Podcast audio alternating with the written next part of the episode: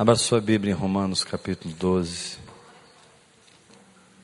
Vamos continuar a palavra de ontem. Quem estava aqui ontem?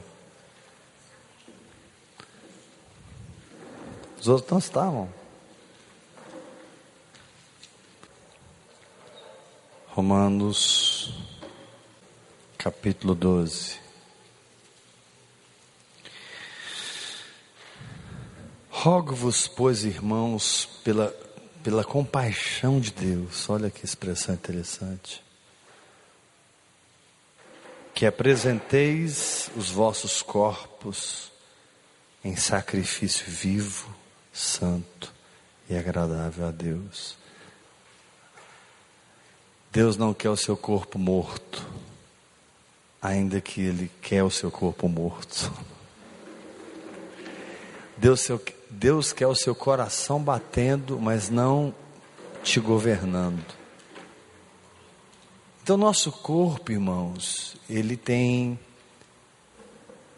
o, o corpo físico, ele tem desejos, ele tem hormônios, ele tem a habitação do pecado nele. O pecado não habita mais no seu espírito, mas ele ainda habita no seu corpo. Num certo sentido, você tem que manter o seu corpo sob domínio. Paulo disse: Eu esmurro o meu corpo e eu o reduzo à escravidão. Expressão muito forte. Eu esmurro o meu corpo.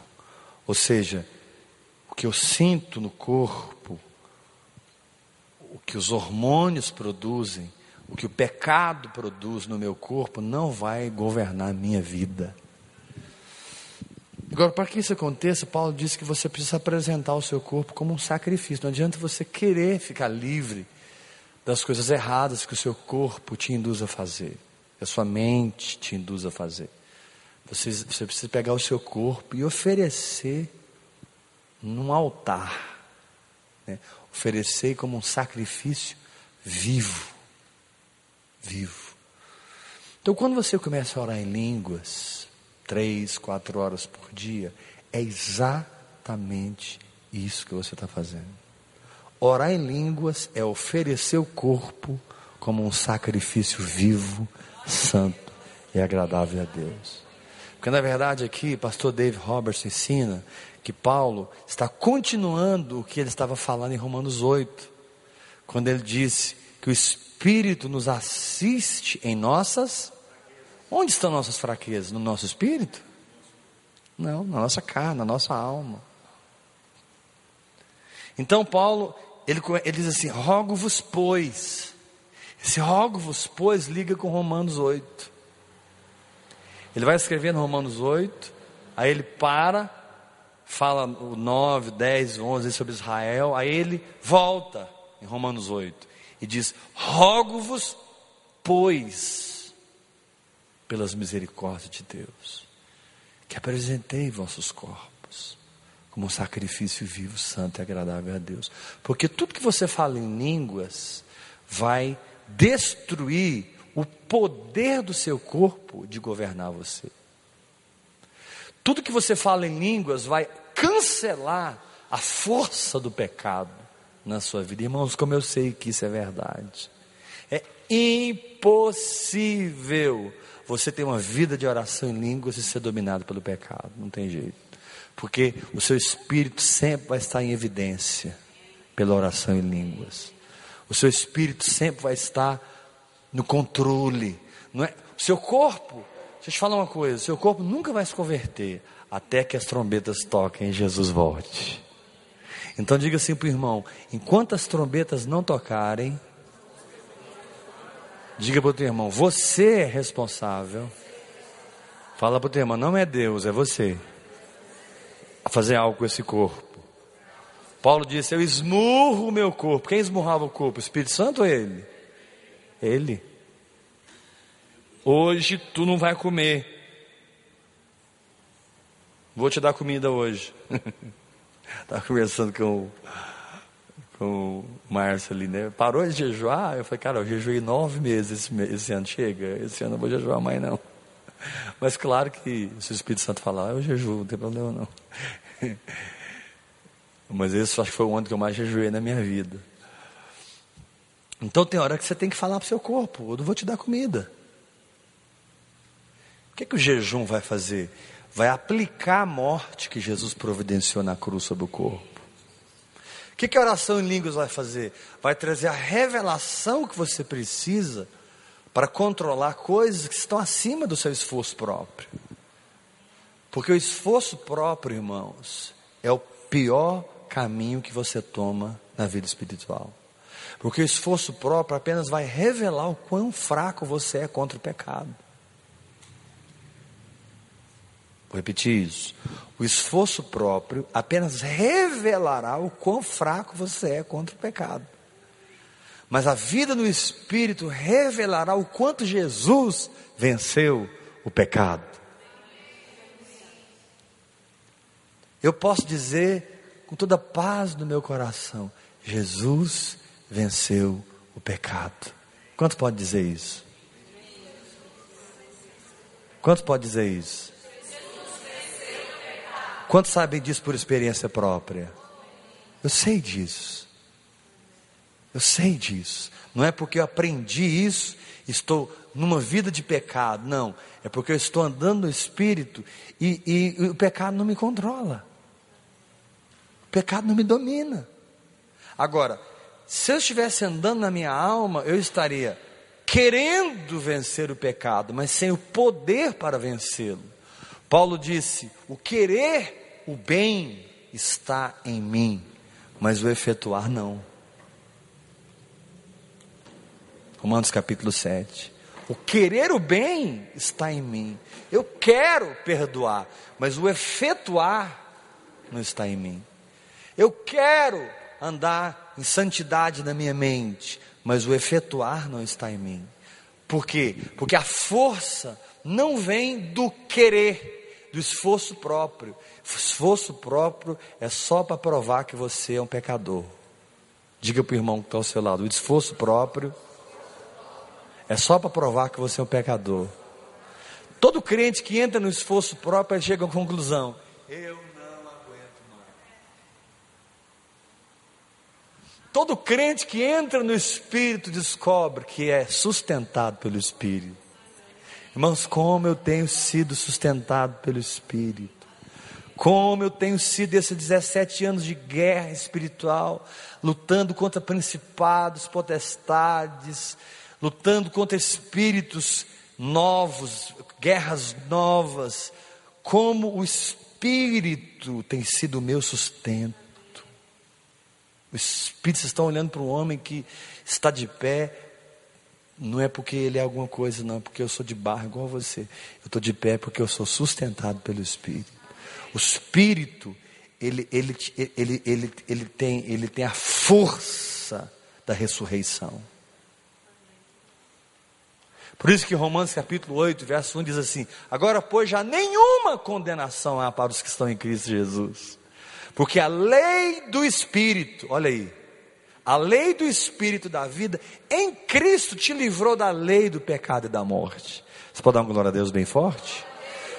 O que era a lei do pecado e da morte? Era, era aquela condição que você tinha antes de ter um espírito que te sustenta. Vou repetir isso. O que era a lei do pecado e da morte? Era a condição que você tinha antes de ter esse espírito que hoje te sustenta. Então, operava em você uma lei que, ainda que você dissesse assim, no meu caso, quando eu não era nascido de novo, né? Eu não vou fazer isso. Eu não tinha condições de não fazer, porque operava em mim a lei do pecado e da morte. Meu espírito estava morto. Paulo disse que a, a, a, a lei estava enferma por causa da carne. A lei estava enferma, Romanos capítulo 8, por causa da carne. Aí o que, que Jesus fez com essa enfermidade? Cravou ela lá na cruz. Arrancou a velha natureza, nos deu uma nova natureza. Hoje a palavra não está mais enferma, a palavra está curada. Hoje o que Deus fala, a própria palavra transmite graça para o meu espírito, para que eu obedeça a palavra. Então, quando Paulo fala assim, agora pois, Oferecei vossos corpos como um sacrifício vivo, santo e agradável a Deus. Ele está falando assim, cara, para um tempo para você alimentar essa parte em você que te sustenta. Para de dar comida para essa parte que te derruba, para essa parte que te deixa confuso, para essa parte que te deixa incrédulo, para essa parte que te deixa dúbio, duplo. Acaba com a duplicidade da sua vida. Como assim acabar com a duplicidade? Essa é duas coisas ao mesmo tempo. Você não é chamado para ser duas coisas ao mesmo tempo. Você é chamado para ser Cristo na terra. Então, quando você fala em línguas, você está oferecendo o seu corpo como sacrifício vivo. Por quê? Porque você está se entregando no altar de oração.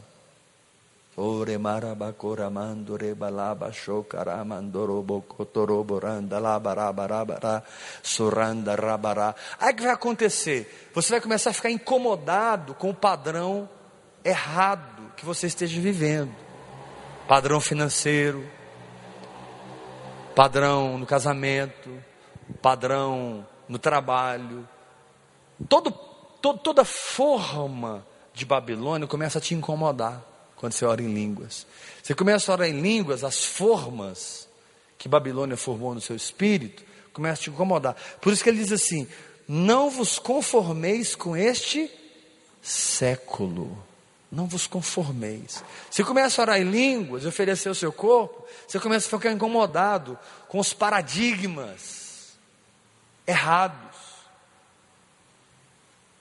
Nós viemos para a igreja cheio de paradigmas. E muitos irmãos, infelizmente, estão aqui há muitos anos e continuam sendo guiados não pelo Espírito, mas pelos paradigmas das suas almas pelos padrões de raciocínio e emoções e vontades que não foram transformadas no altar da oração, não foram queimadas no fogo do Espírito Santo. Por isso que nós temos que ser batizados no Espírito e temos que ser batizados no fogo, porque o fogo vai queimar esses paradigmas. Como marido, como esposo, como empresário, como pastor, como pastora, como mãe, como filho, como pai, como irmão, como irmã. Você vai começar a ficar incomodado com os paradigmas, preocupado. Não vos conformeis a este século.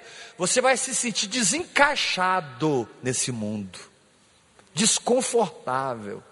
A oração em línguas é, é, é aí que está o problema da oração em línguas, irmãos. A oração em línguas, ela, ela, tem muita coisa boa. Assim, ela traz saúde, cura o menino cego, ela, ela traz dinheiro, né? É, pensa uma conta gorda, é a minha hoje.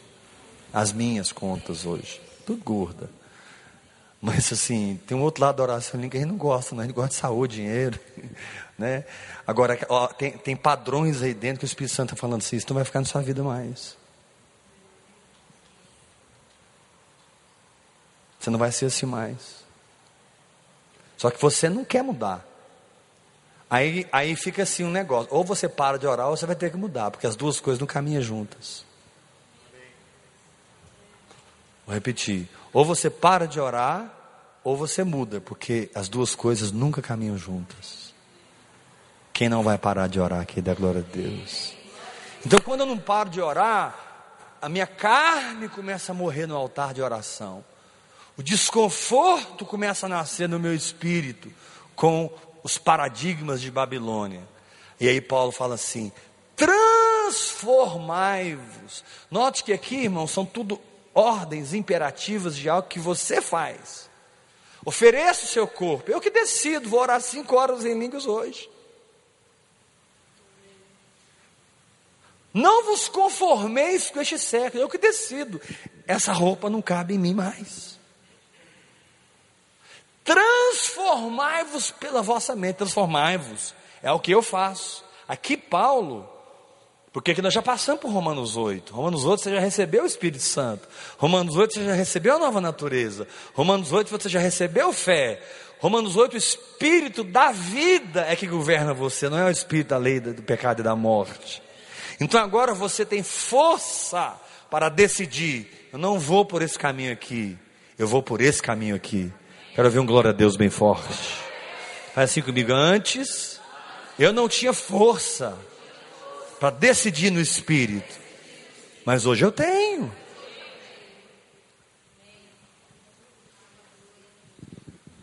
Eu posso decidir no espírito. Ah, mas a circunstância está muito difícil. Para mim também, irmão. Duvido que para algum que está pior do que a minha. Ah, mas a circunstância, ah, mas a circunstância, ah, mas minha, minha tia está com câncer, a gente ama demais ela. Ninguém entende a mulher tão boa daquela com câncer.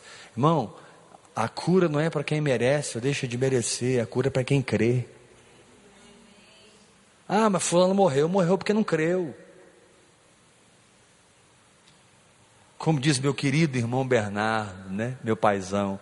Ele fala na lata, tem 86 anos, eu acho que hoje, 87. Ele fala assim: enfermidade é uma vergonha. Agora não vem de 85 anos falar isso, irmão, tem que ter muita, muita coragem. Enfermidade é uma vergonha. Como, como que algo que, que Jesus levou por mim controla a minha vida?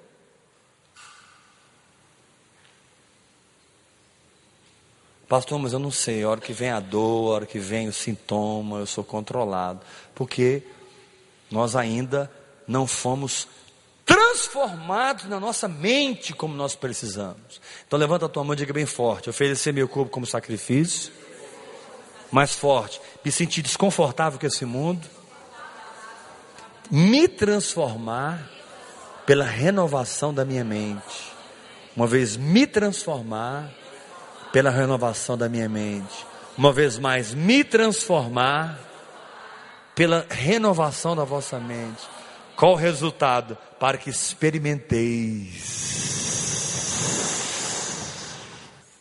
Olha, agora você vai entrar na experiência, não na teoria, não na doutrina, não no curso, não no diploma, não na pompa, não na religião. Ele diz: se você oferecer o seu corpo, se você se desconformar com esse mundo, se você renovar sua mente, Paulo está falando, você vai experimentar a boa, perfeita e agradável vontade de Deus. Irmãos, a vontade de Deus ela é boa. Deixa eu te falar uma coisa, não tenha medo de se entregar ao Espírito Santo, não. Porque o que você quer para você não é o melhor para você. O que ele quer para você é o melhor para você. Ah, mas ele vai me mandar para a África. Se ele te mandar para a África, não estou dizendo que ele vai fazer isso. Tenha certeza que o lugar mais feliz do mundo você vai ser na África. Não é que em Goiânia, não. Você vai viver ralando em Goiânia enquanto a felicidade te aguarda na África. Ah, mas ele vai me mandar para a Europa. Filho, então sua felicidade está na Europa. Ah, mas ele disse para mim que eu nunca vou sair de Goiânia, então, porque Goiânia é o seu lugar, você vai te plantar aqui, você nunca vai sair de Goiânia, você vai ser uma árvore frondosa em Goiânia. A vontade de Deus, ela é boa. Ela é boa. Segundo lugar, diz que ela é perfeita.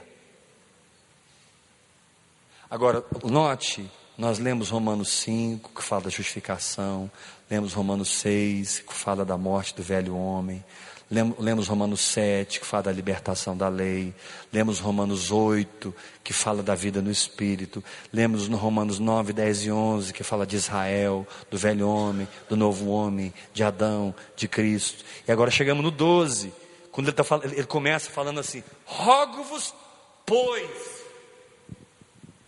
Ele, ele começa do capítulo 1 falando de toda a perdição, do 3 ao 5, justificação pela fé, 4 depois ele fala cinco, justificação pela fé, seis, eh, tá, tá, tá, tá, aí ele vai, vai, quando ele chega no 12, ele dá o remédio final. Isso aqui, esses três, esses dois versículos, são a conclusão de 11 capítulos. Rogo-vos, pois. Ele está concluindo aqui um aqui. Você pode perceber que do, do 13 para frente muda. Capítulo 13, capítulo 14, capítulo 15, ele muda. Rogo-vos, pois. É como se a gente falasse falando assim: vocês entenderam o que eu falei com vocês no 1, no 2, no 3, no 4, no 5, no 6, no 7, no 8, no 9, no 10, no 11? Entendemos, professor? Então tá. Vocês querem viver isso? Queremos! Então tá, vou te dar três chaves. Primeiro, pega seu corpo e põe como um sacrifício vivo. Vai orar. Segundo, se, se desconforme com a, com a forma desse mundo. Perca o sabor dos peixes do Nilo.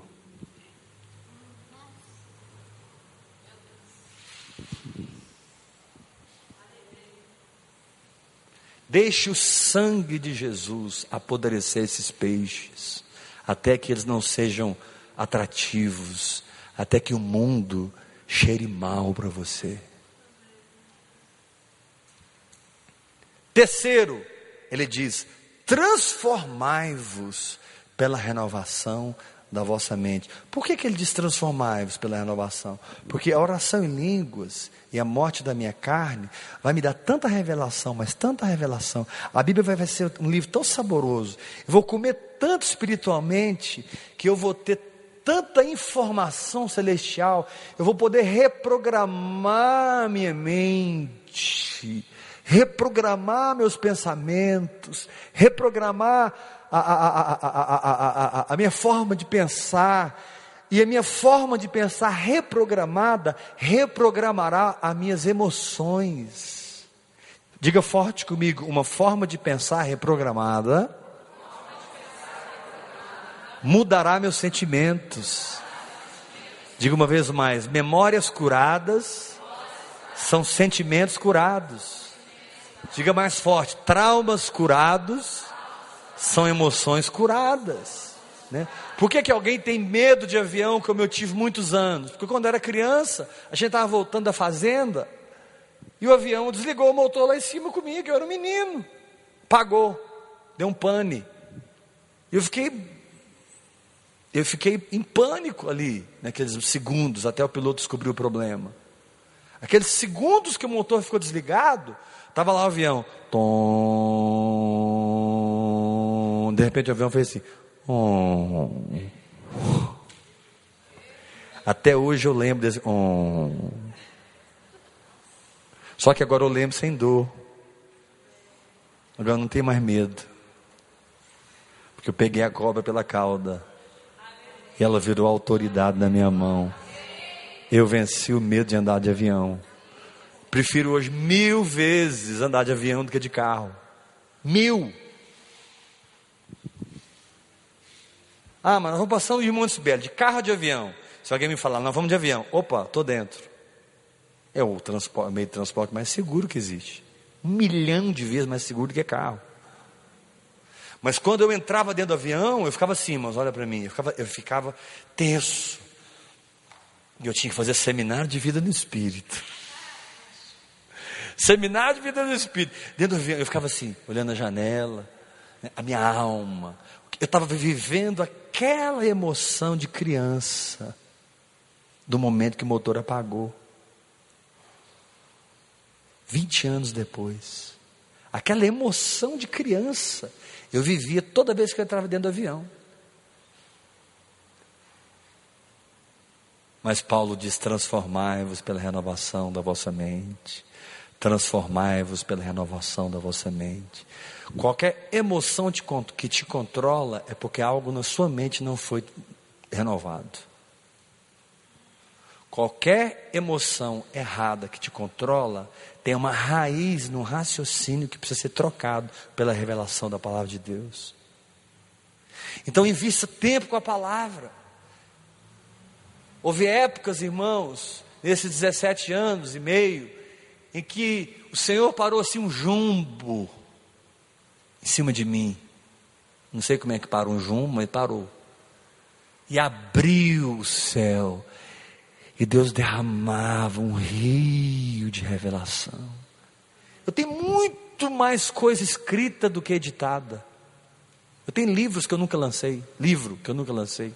Eu tenho muito material, irmãos, que eu escrevi, escrevi, porque era tanta revelação, tanta revelação, e eu escrevendo. que Deus estava fazendo? Deus estava renovando a minha mente, renovando a minha mente, renovando a minha mente, renovando a minha mente, renovando a minha mente, tirando as raízes de incredulidade, tirando as raízes de medo, tirando as raízes de rejeição, tirando as raízes de derrota, mudando o meu coração de um coração fraco para um coração forte. Quero ver um grito de vitória em nome de Jesus. Agora, isso é algo que leva tempo. Leva tempo. Tempo com Deus, tempo com a palavra, tempo de oração em línguas, relógio cronômetro, Bíblia, ouvir o Espírito Santo, obedecer o Espírito Santo, a alma grita, você entra em jejum, quebra aquele, aquela força da carne, consegue entrar na terra da promessa, volta a orar em línguas, vem mais revelação, a alma grita, você entra em jejum, quebra a força da carne, entra na promessa pela fé, vem mais revelação, a alma grita, você entra em jejum, libera a fé, entra na terra da promessa, e de fé em fé, e de glória em glória, Deus vai te levando em outras dimensões. Irmãos, duas pessoas podem estar no mesmo lugar, fisicamente, mas em lugares tão diferentes no espírito.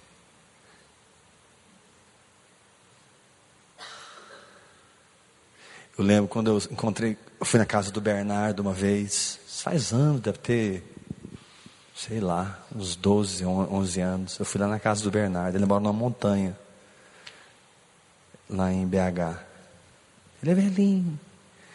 Aí ele falou assim: a única coisa que me interessa é ouvir Deus. Um homem que estudou grego, hebraico, acho que estudou latim um homem que foi assessor de Tancredo Neves, um homem que foi grande nesse mundo, grande nesse mundo. Provavelmente, se Tancredo Neves não morresse, ele seria um dos ministros, ou estaria muito perto do Tancredo.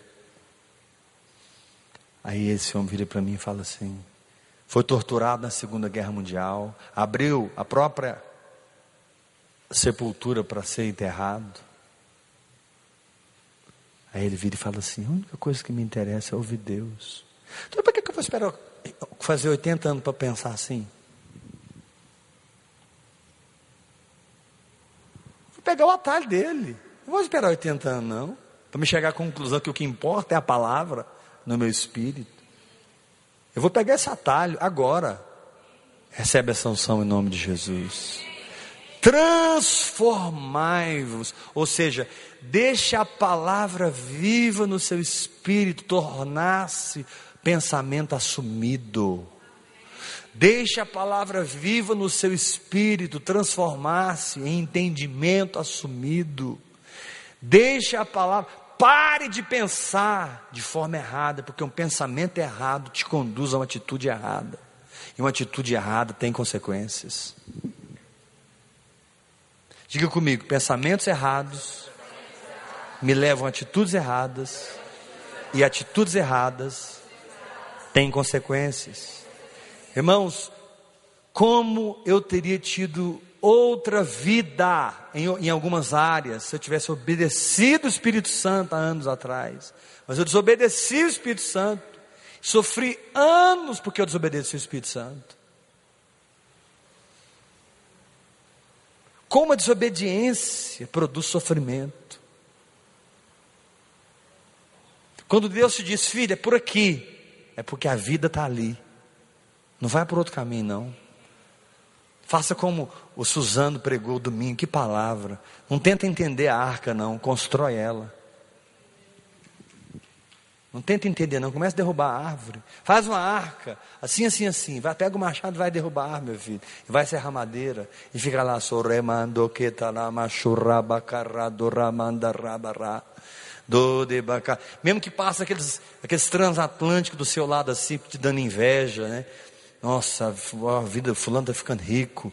Nossa, ministério tal está arrebentando. Nossa, Vum, da buzina ainda para mexer com a gente, né? Meu filho, não importa, você não tem que ser eles, você tem que ser você.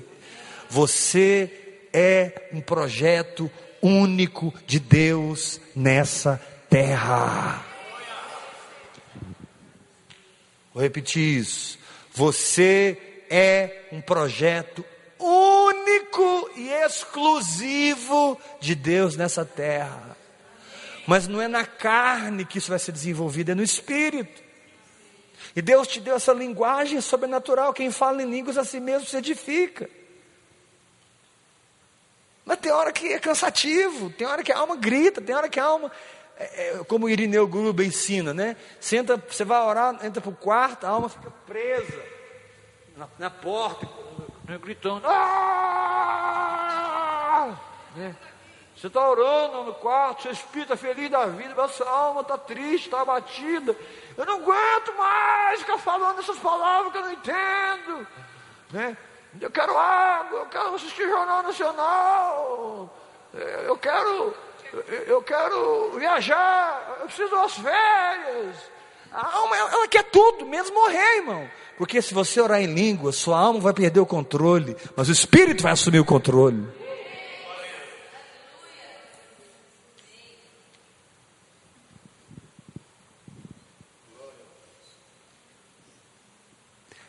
Eu quero o controle do Espírito sobre o meu espírito, para que eu possa controlar minha alma, para que eu possa controlar o meu corpo e de fato ser uma bênção nessa terra. Porque quem lidera a si mesmo está pronto para liderar os outros. Quem não lidera a si mesmo não pode liderar ninguém.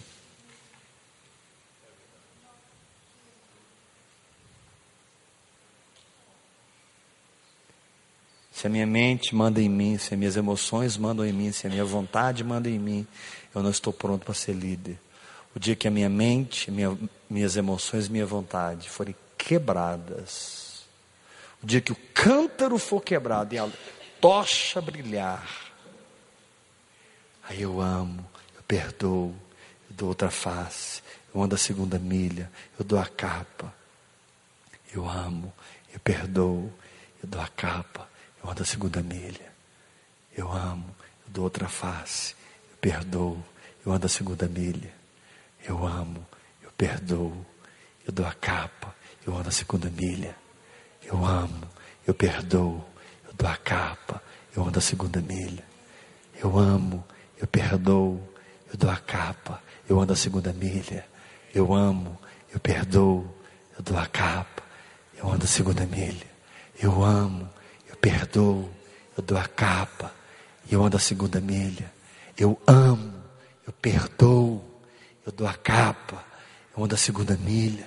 Eu não me pareço mais com Adão, me pareço com Jesus. A Bíblia que quando ele, ele era ultrajado, ele não revidava com o traje, mas se entregava ao reto juiz. Meu Deus.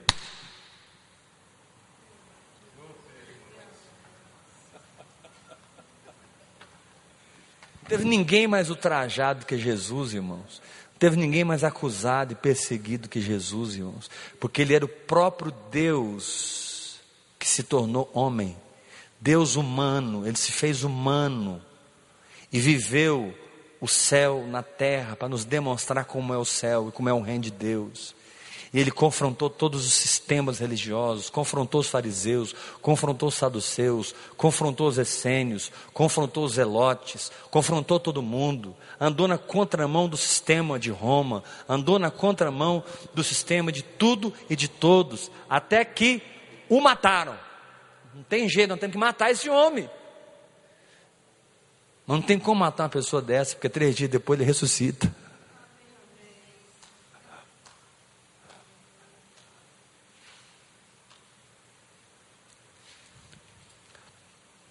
Toda vez que você anda no espírito e alguém mata você, três dias depois, fique tranquilo, você vai ressuscitar. A morte não vai governar sobre você. Sempre que alguém conseguir matar você, discerna no Espírito que eu estou falando. Descanse em Deus, você não tem que fazer nada. O Espírito Santo vai te buscar lá nas profundezas dessa situação. E Ele vai te dizer: vem para a ressurreição. Você foi aprovado. Eu não tenho morte para você, eu tenho vida para você. Você pode dar uma glória a Deus? Então, irmãos, vamos permitir ser mudados. Não corra da cruz, corra para a cruz. Jesus buscou a cruz. Diz a Bíblia em Lucas que ele manifestou no semblante a intrépida resolução de ir para Jerusalém.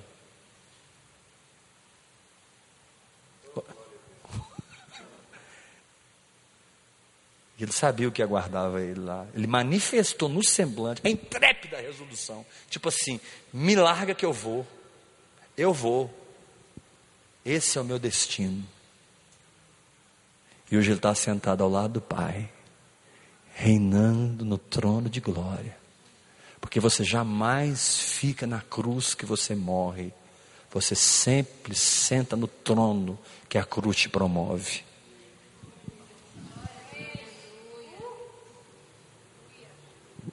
Você jamais fica na cruz que você morre. Você sempre se senta no trono que a cruz te promoveu. A cruz é apenas uma promoção para um lugar de autoridade no espírito. A cruz é uma promoção para um lugar de autoridade no espírito. Sempre que eu vou para a cruz, a minha autoridade espiritual aumenta, a minha unção aumenta, o meu nível de entendimento aumenta, o amor de Deus em mim aumenta, o meu entendimento da palavra aumenta. Eu cresço, porque ir para a cruz é crescer, é desenvolver-se. A cruz quebra a casca e libera a vida. A cruz quebra a casca e libera a vida. Mas o evangelho que nós aceitamos não foi o evangelho da cruz. Agora nós estamos aprendendo porque estamos orando em línguas, a aceitar ele. Quem pode dar glória a Deus? Porque esse é o Evangelho. Paulo chegou e falou assim: Olha, gente, eu quando eu tive, eu não peguei outra coisa. Eu, eu preguei Cristo e este crucificado. Não, Paulo não tinha outro assunto. Só pregava Cristo e este crucificado. Cristo e este crucificado. Paulo, você não tem outro assunto? Eu não tenho. Porque se você passar pela cruz, você vai conhecer o céu.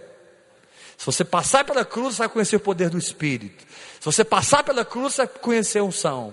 Se você passar pela cruz, vai conhecer a glória de Deus. Se você passar pela cruz, você vai sair da letra e você vai entrar no espírito da letra.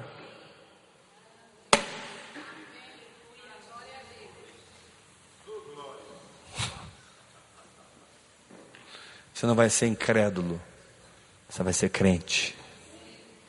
Corre da cruz, não. Pega ela, põe no ombro, carrega ela.